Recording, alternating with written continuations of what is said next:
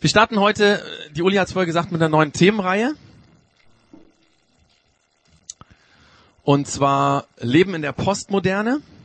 Und ähm, da wird es in den nächsten Wochen drum gehen. Und es macht natürlich Sinn, am Anfang zu erklären, worum es sich denn bei diesem Begriff Postmoderne überhaupt dreht, was das ist. Ähm, manche von euch können sich sicherlich was darunter vorstellen. So Leute, die sich mit Geschichte oder mit Kunst oder mit Architektur auseinandergesetzt haben, die haben das Wort schon mal gehört. Ähm, eigentlich geht es bei dem Begriff Postmoderne um einen zeitgeschichtlichen Begriff, nämlich eine Epoche wird damit beschrieben. Wenn wir uns jetzt mal Zeitgeschichte anschauen und äh, Epochen, dann ist eine der Epochen, die uns sofort einfällt, das Mittelalter. Äh, man sieht das hier, das Mittelalter hört irgendwann so um 1500, also zu Luthers Zeiten im Grunde genommen auf. Davor war die sogenannte Antike oder auch Altertum bezeichnet. Und nach dem Mittelalter kam eine Epoche, die man entweder Neuzeit oder auch die Moderne nannte. Und ähm, das Ganze von dieser Moderne oder Neuzeit fing so um Luther an. Ähm, das war das Zeitalter, wo das dunkle Mittelalter endlich in Frage gestellt wurde. Es lag große Veränderung in der Luft. Man fing an, die Welt zum Beispiel vom Menschen her zu verstehen. Bis dahin hat man die Welt immer von Gott her gedacht. Und im Humanismus hat man angefangen, die Welt vom Menschen her zu verstehen. Ähm, also das ganze Denksystem des Mittelalters hat sich verändert. Luther hätte überhaupt keine Chance gehabt, seine Ideen von wegen hier Bibel lesen und sowas umsetzen zu können oder an den Mann zu bringen, wenn nicht die zeitgeschichtliche Epoche sich gerade im Wandel befunden hätte. Interessanterweise redet man in der Zeitgeschichte aber davon, dass die Neuzeit, also die mit Luther angefangen hat, bis heute irgendwann reicht und man ist sich ziemlich sicher, dass diese Neuzeit oder Moderne zu Ende kommt. Ähm, so wie zwar quasi, wenn man das hier sieht, zwischen dem Mittelalter und der Moderne so eine Übergangsphase war, so gibt es heute eine Übergangsphase zu der sogenannten Postmoderne. Und dieser Wort, dieses Wort Postmoderne zeigt im Grunde genommen, dass man im Vorschau, in der Vorschau was beschreiben will, was man noch nicht weiß, wie es geworden ist. Also das Wort Moderne oder Neuzeit hat man, also gerade das Wort Moderne hat man im Nachhinein eingeführt wo man so zeitgeschichtlich sich Gedanken gemacht hat, was ist denn nach dem Mittelalter gekommen, hat gesagt, das ist die Moderne. Und heute ist man so schlau und versucht im Vorfeld schon zu überlegen, was kommt denn eigentlich? Und da fällt einem nichts Besseres ein, als zu sagen, Postmoderne, also nach der Moderne. Deswegen dieser Begriff. Und ähm, genauso wie damals zwischen dem Mittelalter und der Moderne eine Übergangsphase war, das ging nicht von heute auf morgen, das waren Jahrzehnte, vielleicht sogar ein ganzes Jahrhundert an Übergang, so ähm, ist es auch heute, dass wir uns in einem Übergang befinden zwischen der Moderne und der Postmoderne. Jetzt müsste man den Begriff erklären oder was ist denn eigentlich kennzeichnend und charakterisierend an der Postmoderne? Und an der Stelle breche ich ab und sage, wen das interessiert, der muss sich da selber drüber äh, informieren, weil also das Thema Leben in der Postmoderne sollte eigentlich nur diesen Pfeil markieren, quasi, wir denken über das Heute und Jetzt nach. Also über diesen Wandel, in dem wir gerade gesellschaftlich sind. Und da sind viele Dinge wichtig und über die denken wir nach. Und wenn jetzt jemand sagt, ich möchte aber gerne über diese neue Epoche wissen, dann habe ich einen guten Buchtipp für ihn. Und zwar dieses Buch Emerging Church die postmoderne Kirche. Man kann es gerne bei mir ausleihen. Es müsste sogar hier irgendwo im Ensemble sein, weil ich es nämlich mitgebracht habe. Ich weiß noch nicht gerade, wo es ist. Ähm, in diesem Buch, in dem ersten Kapitel, also es ist so ein, ich weiß nicht, es sind vielleicht 100 Seiten, wird es super detailliert, sehr, sehr gut beschrieben, was die Postmoderne ist, wo der Unterschied zu der Moderne ist, wo der Unterschied zum Mittelalter ist. Und wen das interessiert, kann das gerne lesen. In diesem Buch von Don, äh, Dan Kimball kann man sich natürlich auch kaufen bei Amazon oder sonstigen Buchhandlungen hier in Augsburg. Also, es geht bei dem Titel Leben in der Postmoderne darum, Leben im Heute, im Jetzt. Wir wollen uns damit beschäftigen. Und da gibt es Dinge, die das Heute und Jetzt prägen, nämlich zum Beispiel der Konsum, um den geht es heute, oder die Werte, die wir heute haben, oder der Wertewandel, oder auch die Schnelllebigkeit, in der wir leben, der Informations-Overkill, in dem wir leben. Und heute geht es um den Konsum und dazu sehen wir diesen kleinen Videoclip. Wahnsinnsversprechen, was alles möglich ist mit Coke. Also ihr merkt es, ähm, Konsum hat was damit was zu tun, was man uns anpreist. Ähm, als ich über das Thema Konsum nachgedacht habe, ist mir zuallererst was eingefallen und zwar der Song von den Fanta 4, Konsum. Kennt den jemand noch? Konsum, Konsum? Echt, du kennst ihn noch? Also Ist ein sehr geiler Song. Ähm, ich komme da gleich nochmal drauf zurück. Und ähm, mir sind natürlich, als ich über das Thema Konsum nachgedacht habe, sofort erstmal negative Dinge eingefallen, wie zum Beispiel Kaufrausch oder Konsumtempel oder der Konsum in der damaligen DDR. Kennt ihr noch jemand? Dann ähm, Konsumdenken oder Konsumflaute, Konsumartikel. Dann ist mir noch eingefallen Alkoholkonsum oder Konsum ankurbeln, den kann man auch ankurbeln, oder auch der Drogenkonsum oder Massenkonsum. Das sind Dinge, die mir eingefallen sind. Und ich habe einen, ein Zitat gefunden, und zwar im Online-Duden bei dem Namen, äh, bei dem Wort Konsum war folgendes Zitat drin, nämlich Profit und Konsum sind die Götzen der modernen Gesellschaft. Ähm, müsste vielleicht postmodernen Gesellschaft heißen. Nein, also ähm, sowas findet man im Internet, wenn man das Wort Konsum eingibt. Aber ich habe mir gedacht, eigentlich, eigentlich, und das ist uns im Team auch wichtig gewesen, als wir es vorbereitet haben, ob, es ist nämlich so, obwohl das Wort immer negativ irgendwie uns im Kopf ist, eigentlich meint Konsum ja nichts Schlechtes. Das Wort an sich bedeutet einfach Folgendes. Und zwar, Konsum ist Kauf und Verbrauch von Gütern des privaten Geh- und Verbrauchs. Ja? Kauf und Verbrauch von Gütern des privaten Geh- und Verbrauchs. Ist ja eigentlich nicht schlecht, oder? Äh, wir brauchen Dinge zum Leben und deswegen kaufen wir sie. Und wenn wir sie gekauft haben, gebrauchen wir sie und verbrauchen sie dabei. Das heißt, für jeden Einzelnen ist Konsum nicht etwa irgendwas Schlechtes, sondern es gehört zum Leben dazu. Das ist einfach integriert. Wir, wir ähm, sind Menschen, die konsumieren müssen. Ähm, Konsum ist lebensnotwendig, auch in der Gesellschaft. In der Wirtschaft ist es so, dass man sagt, wir brauchen den Konsum, damit die Wirtschaft funktionieren kann, damit Leute Arbeitsplätze haben, damit Leute Geld verdienen, dass Leute wieder was kaufen können. Also es ist so ein Kreislauf eigentlich. Ähm, wir haben einen Volkswirt in unserem äh, Vorbereitungsteam, den Jens, und der hat uns eine Formel gesagt. Die Formel sei, heißt C gleich Y minus S. Alle Volkswirte müssten jetzt wissen, was das bedeutet. Und ich erkläre das natürlich. Der Konsum ist gleich Haushaltseinkommen minus sparen. Ja, alles, was wir nicht sparen, dient dazu, Konsum sozusagen anzukurbeln.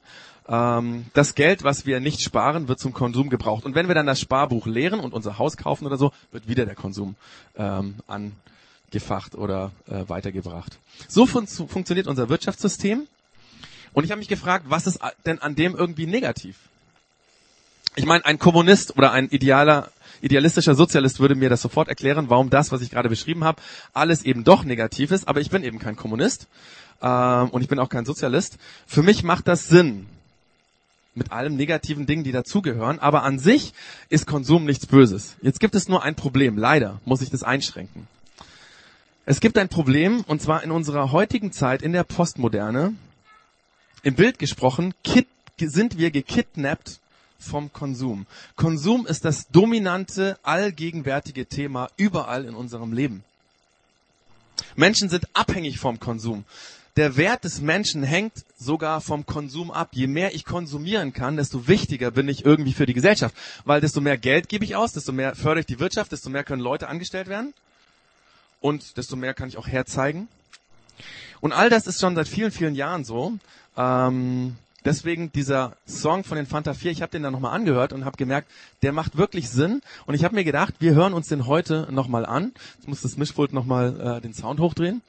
Ähm, und zwar nur den letzten Vers, weil sonst wäre das ein bisschen zu lang. Aber dann kommt es vor, dass wir verwickelt sind in den Konsum und gar nicht mehr rauskommen.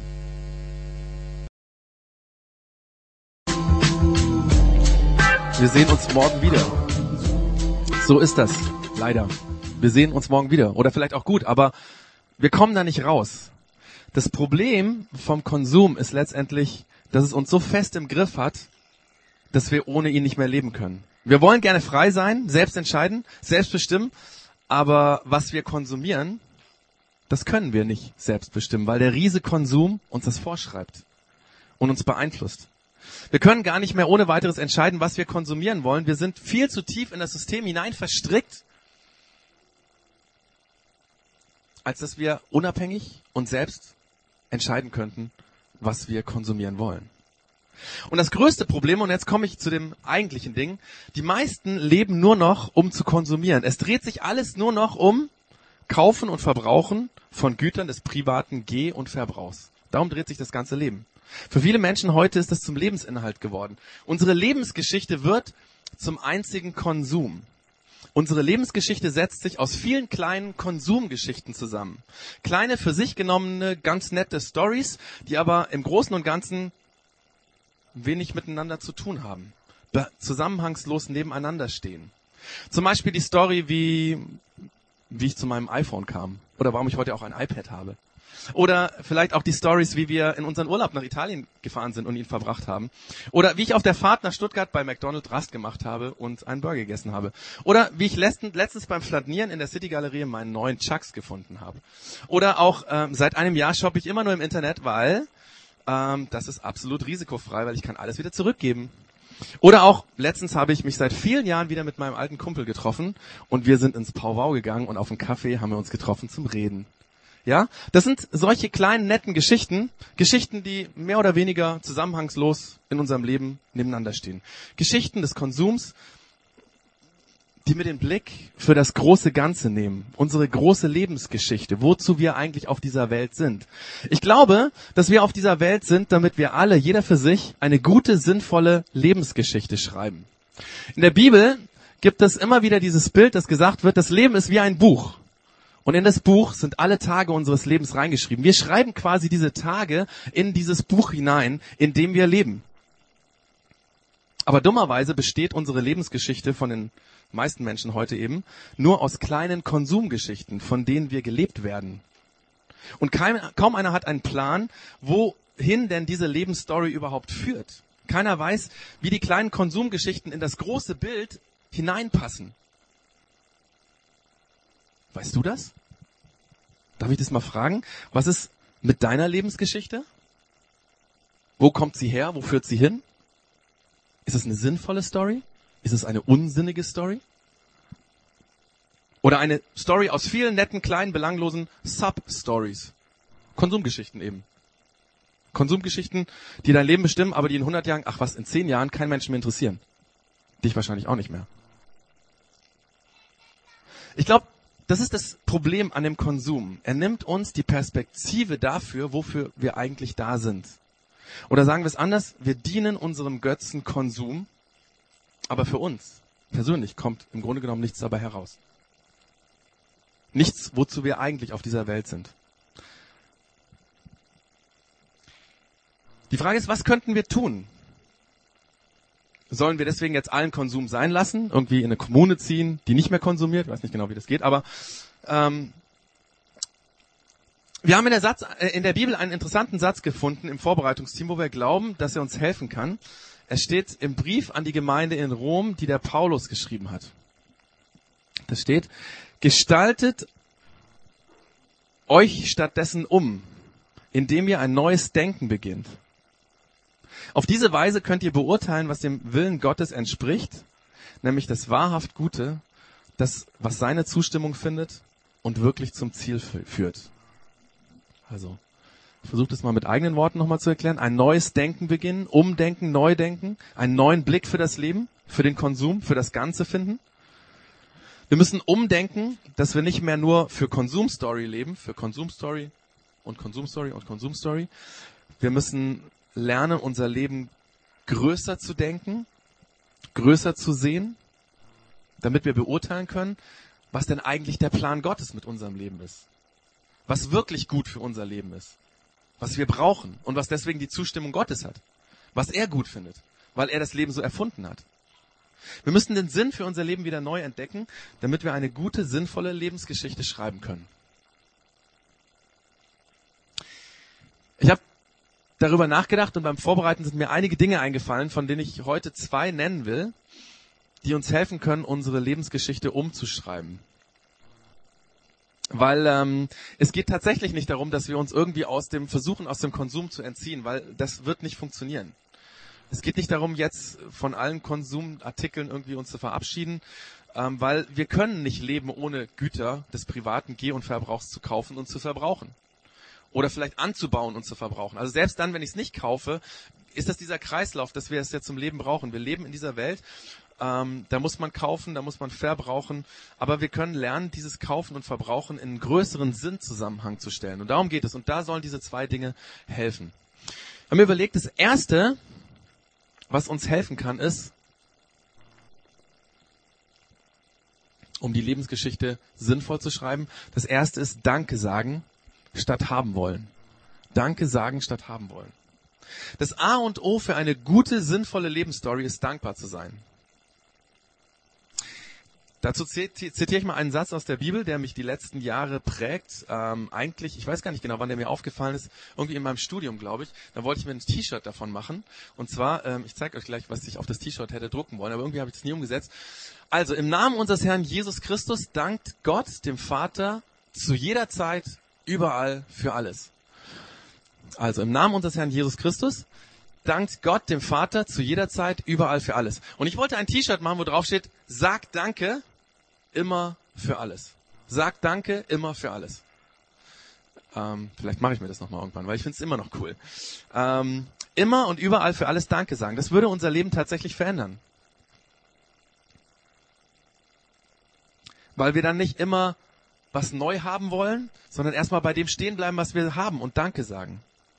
Wir haben uns ja vor ziemlich genau einem Jahr ein kleines Reihenhaus in Neuses gekauft, als unser drittes Kind unterwegs war. Ihr habt sie vorher gesehen, die kleine Süße. Ähm, da brauchten wir eine größere Wohnung und wir haben das kleine Haus in Neuses wie so ein Geschenk erlebt, weil ähm, wir zahlen monatlich weniger an Raten, als wir je für jede Miete zahlen würden. Ähm, und wir mögen das kleine, schnucklige, süße, schöne Haus. Kommt gerne mal vorbei, ihr könnt uns besuchen. Das ist wirklich sehr nett. Ähm, ein paar Monate später habe ich dann angefangen in einer Band als Bassist zu spielen. Die Band heißt übrigens Palm Street, wie die Palmenstraße. Wen das interessiert, gibt's auf iTunes und bei MySpace und so. Ähm, Nebensache. ihr könnt auch die Tracks von mir haben. Ihr müsst sie nicht konsumieren, also nicht kaufen. Nein, also ähm, in dieser Band, ähm, unser Bandraum ist im Haus von unserem Drummer im Keller. Und er hat zum ähnlichen Zeitpunkt, wie wir das Haus gekauft haben, sein Haus gebaut. Und dann schaust du dir dieses Haus an und denkst dir, geil, krass, er ist doppelt so groß wie unser, das ist ja unglaublich. Und ein Bandraum, ein Studio im Keller, was geht ab, echt, das ist ja unglaublich. Baujahr 2011, das wär's doch. Und plötzlich ist unser eigenes Haus nur noch ein kleines, publiges Haus in Neuses, ein Reihenhaus. Baujahr 62, hallo? Was ist denn das für eine Bausubstanz? Ja? Oder nimmt hier mein Kindle, mein Kindle, ähm, den habe ich mir im September gekauft, aus den USA mitbringen lassen. Vielen Dank, Anja. Wo ist die Anja? Die hat die mir nämlich mitgebracht. Die ist da hinten aber, ne? Egal. Auf jeden Fall, ähm, als ich diesen Kindle begeistert in den Händen hielt, las ich im Internet, es gibt einen neuen, den Touchscreen. Scheiße. Ja, auch noch für dasselbe Geld. Ich war frustriert. Also merkt ihr, merkt ihr das Konsumdenken, das führt uns dazu, immer Neues haben zu wollen. Das Gute, was wir haben, reicht nicht. Und ich muss sagen, ich habe mir versucht abzugewöhnen und ich bin dabei und ich mache das konkret. Ich will da raus. So oft ich an unser Haus denke, sage ich, danke Jesus, es ist so geil, dass wir das Haus haben. Ich will gar kein anderes. Und wenn ich ein Buch auf meinem Kindle lese, sage ich, danke Jesus, es ist so geil, dass ich dieses Gerät habe. Seitdem lese ich Bücher. Vorher habe ich keine Bücher gelesen. Das ist wirklich so. Ähm, manchmal sitze ich im Auto und sag Gott bewusst all die Sachen, für die ich dankbar bin. Und das ist so krass, weil du kannst eigentlich die ganze Autofahrt immer nur Danke sagen. Also für das Haus, für den Kindle, für die Familie, meine Frau, die Kinder, den Garten, mein Office, mein, iPhone, mein Mac, meine Gitarren, meine Band, unser Auto, unsere CDs, MP3s, mein Werkzeug, mein Keller, meine Klamotten, das Essen, Wasser, Beziehungen, die Gemeinde, wo ich hier bin im PX, ja, die Leute, die es möglich machen, die das Geld spenden, dass das hier funktioniert. Und ich könnte immer und immer und immer weitermachen. Das Ensemble, das Ensemble habe ich natürlich vergessen, dass wir hier sein können. Dankbarkeit ist die Grundlage, auf der wir eine gute, sinnvolle Lebensgeschichte schreiben können. Denn wir Menschen sind dafür geschaffen, dankbar zu sein. Wir sind nicht dafür geschaffen zu konsumieren, wir sind dafür geschaffen, dankbar zu sein. Danke sagen baut auf. Haben wollen frustriert. Also das erste Danke, ja? Danke sagen. Dann das zweite, verzichten und Gutes tun. Schätze, äh, statt Schätze auf dieser Welt sammeln. Verzichten und Gutes tun. Wer verzichtet, der baut in einem Leben Freiräume ein, um Gutes tun zu können. Wer verzichtet, baut in seine Lebensgeschichte Freiräume rein, in denen er Gutes tun kann. Jesus hat mal gesagt, Häuft in dieser Welt keine Reichtümer an. Ihr wisst, wie schnell Motten und Rost sie zerfressen. Oder einfach die Zeit, weil der Computer dann plötzlich alt ist, ja. Oder Diebe sie stehlen. Sammelt euch viel mehr Schätze im Himmel, die unvergänglich sind und die kein Dieb mitnehmen kann. Wo nämlich eure Schätze sind, da wird auch euer Herz sein. Wo eure Schätze sind, da wird auch euer Herz sein. Was ist dein Schatz? Vielleicht auch dein Haus? Der neue Flatscreen? Nein? Warum sitzt du dann ständig davor? Dein iPhone, deine Arbeit, deine Aktien, dein Auto, dein Fahrrad? Was ist, was ist dein Schatz? Daran wird dein Herz hängen. Aber wenn dein Herz an etwas Materiellem hängt, dann hat der Konsum dich fest im Griff. Weil dann brauchst du noch mehr. Da brauchst du dies und das. Und du wirst kleine Konsumgeschichten deines Schatzes schreiben. Zusammenhanglose, kleine, nette Geschichten. Ich habe letztens eine Geschichte gelesen von Jason. Jason ist Papa von Rachel, einem 13-jährigen Mädchen. Und Jason machte sich Sorgen über seine Tochter, weil er mit seiner Frau rausgefunden hat, dass seine 13-jährige Tochter angefangen hat zu kiffen. Das war ziemlich zeitgleich mit dem, dass sie einen neuen Freund hatte. Ein Teen, der mehr nach Rauch, Rauch stinkt als alles andere. Und der hauptsächlich mit vier Worten geantwortet hat mit Ja, nee, egal und warum. Also wenn zum Beispiel Jason ihn gefragt hat, passt du bitte auf, dass die Rachel heute um 10 Uhr zu Hause ist, hat er, war die Antwort, warum? Jason war frustriert und er hat eines Abends mit seinem Freund Don darüber geredet, die ganze Situation erklärt und dann hat er versucht, wie er versucht hat, auch, oder hat er erzählt, wie er versucht hat, seine Tochter ähm, diese Beziehung zu verbieten und dann ist alles noch viel schlimmer geworden, weil wie willst du einem 13-jährigen Mädel äh, oder 14-jährigen Mädel sowas verbieten und naja. Sein, hört, so, sein Freund, der Don, hört zu und sagt dann, hört sich so an, als wenn deine Tochter gerade eine richtig schlechte, schlimme Geschichte lebt. Und dann haben sie darüber geredet, dass wir alle Geschichten schreiben in unserem Leben. Und dass wenn wir keine Vorlage für eine gute Geschichte bekommen, dass wir dann anfangen, kleine, sinnlose Konsumgeschichten zu leben oder dass wir schlechte Geschichten leben, die uns kaputt machen. Und dass gerade Kinder Vorlagen für gute Geschichten brauchen, weil sie sonst in irgendwelchen Dingen anfangen, nach Sinn zu suchen und Geschichten zu schreiben, die desaströs enden, weil sie alles ausprobieren und eigentlich nicht das finden, was sie suchen. Und rauskommen kaputte, schlechte Geschichten. Der Jason hat lange darüber nachgedacht und er hat zugeben müssen, dass er seiner Tochter keine Vorlage für eine gute Geschichte gibt. Weil sein Leben hat sich um den Job gedreht, vor allem, weil er wollte ja fleißig sein für seine Familie, Geld verdienen. Es ging um Geld, es ging um Konsum, es ging um Dinge haben, es ging um das neue Auto, es ging um alles Mögliche. Keine Vorlage für eine gute Geschichte. Und deswegen entschied er sich, selbst eine bessere Geschichte zu leben. Eine Geschichte, die seiner Tochter eine bessere Vorlage für eine eigene gute Geschichte gibt. Jason hat angefangen zu recherchieren im Internet und er fand eine Organisation, die Waisenheime in Mexiko baut. Und er hat da ein bisschen so nachgeschaut und dann stand in dieser Internetseite, dass ähm, viele solcher Häuser gebraucht werden, kleine Häuser, wo einfach Kinder betreut werden können von Mitarbeitern und dass der Bau eines solches Hauses 25.000 Dollar kostet. Er und seine Frau waren gerade noch dabei, ihr Haus abzuzahlen, das Kredit für das Haus abzuzahlen.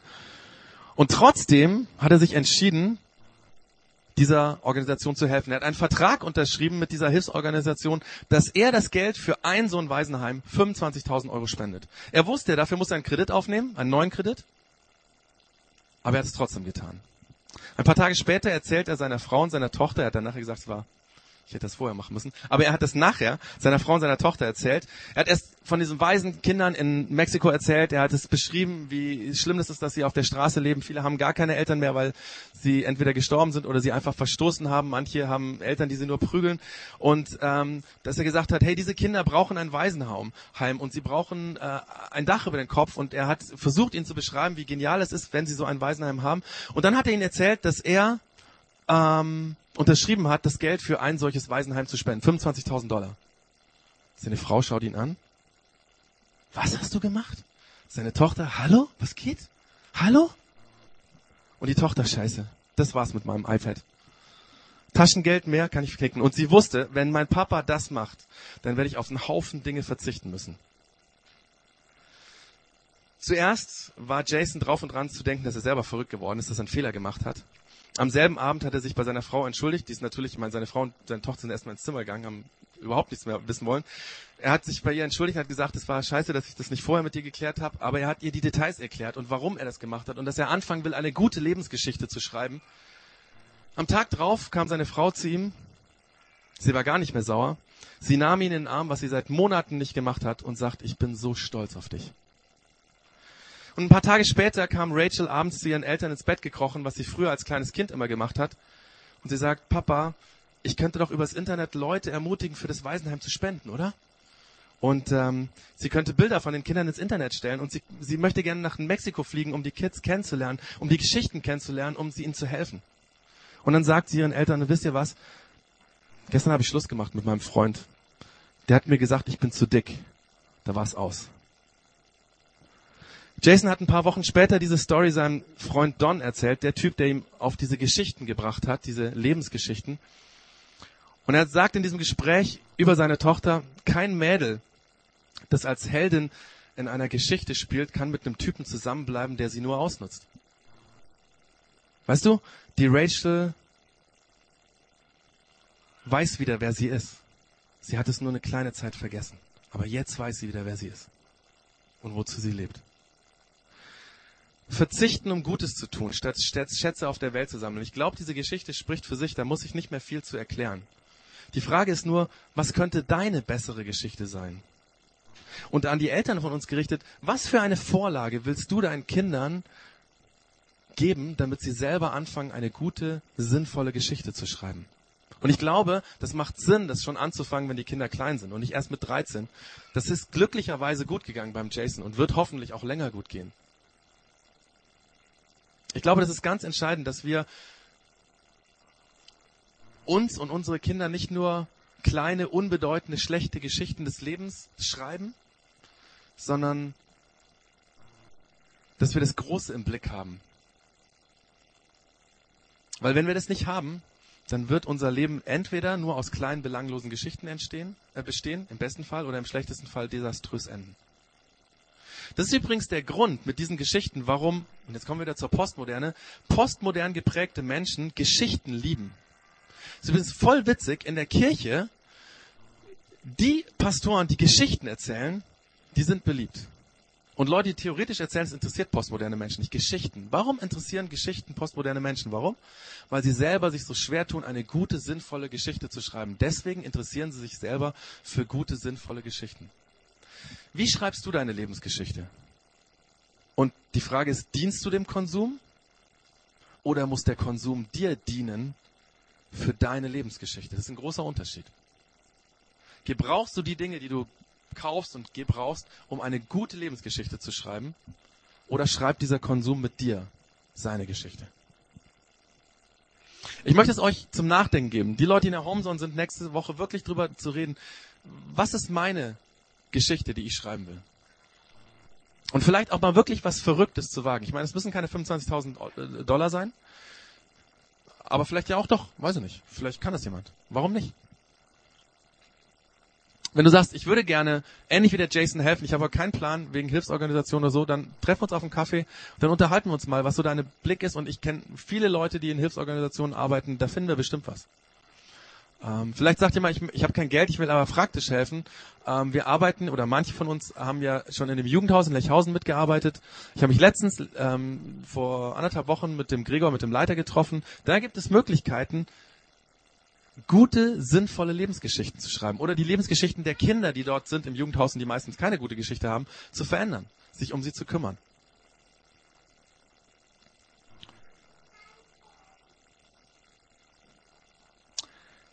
Ich will euch ganz zum Schluss noch einen Buchtipp geben von Don Miller. Das ist übrigens der Typ, der diese Geschichte von Jason erzählt hat. Dieses Buch heißt Eine Million Meilen in tausend Jahren oder One Million Miles in a Thousand Years. Ähm, Wer es Englisch lesen kann, bitte Englisch lesen, weil die deutsche Version, habe ich in der Kritik gelesen, ist wohl recht schlecht, was die Rechtschreibung und auch äh, so die Übersetzung angeht. Aber trotzdem ein sehr, sehr gutes Buch, ähm, was uns an der Stelle helfen kann. A Million Miles in a Thousand Years. Eine Million Meile in tausend Jahren.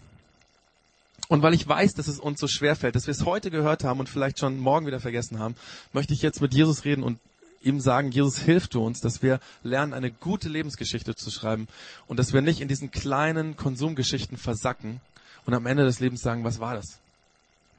Danke, Jesus, dass du uns helfen willst, große, sinnvolle Lebensgeschichten zu schreiben. Du hast ein Ziel für uns. Du willst, dass wir sinnvolle Dinge auf dieser Welt tun, dass wir das, die Welt zum Guten verändern. Ähm, und du hast für jeden von uns ein Buch, wo jeder Tag hineingeschrieben wird. Hilf uns, dass wir nach diesem Buch schreiben und dass wir den Blick dafür kriegen und dass wir damit Vorlagen, gute Vorlagen für gute Geschichten für unsere Kinder bieten. Wir brauchen da deine Hilfe, weil ich glaube, selber kriegen wir das nicht im Griff, weil Konsum schon morgen wieder an der Tür klopft oder heute Nachmittag und sagt, wir sehen uns morgen wieder. Hilf uns, dass der Konsum nicht uns gebraucht, sondern dass wir ihn brauchen können, die Dinge, die wir haben, die wir brauchen, die wir kaufen, um damit eine sinnvolle Lebensgeschichte zu schreiben. Hilf uns dabei. Amen.